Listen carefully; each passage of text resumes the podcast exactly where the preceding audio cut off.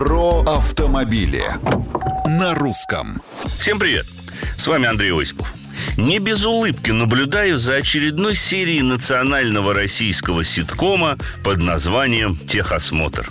Все признали, что система обязательного технического осмотра в том виде, в котором она существует сейчас, весьма, как принято говорить, коррупционно емкая и неэффективная. Однако штраф за нарушение ТО никто не отменял, а вскоре следить за этим будут и камеры на дорогах. К тому же техосмотр – это еще и неплохой бизнес. Тот же Российский союз автостраховщиков брал около 50 тысяч рублей за аккредитацию каждого сервиса. А Росаккредитация, которая сейчас собираются передать эти полномочия, уже запросила дополнительные 250 миллионов рублей государственного финансирования и заявила, что сертификация каждого пункта ТО подорожает аж до 240 тысяч рублей. При этом не могу не напомнить, что расценки за прохождение техосмотра устанавливаются государством.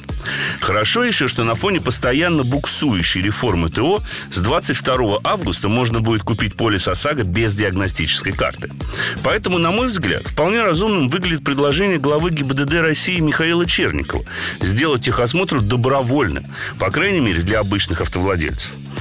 Нормальный водитель и без понуканий следит за исправностью своего железного коня, и дополнительные проверки ему не нужны. Как, впрочем, и сама система технического осмотра, существующая у нас много лет, давно доказала, что к реальной безопасности на дорогах она никакого отношения не имеет. А что думаете вы? Делитесь своим мнением на страничках Русского радио в социальных сетях. А с вами был Осипов про автомобили на русском.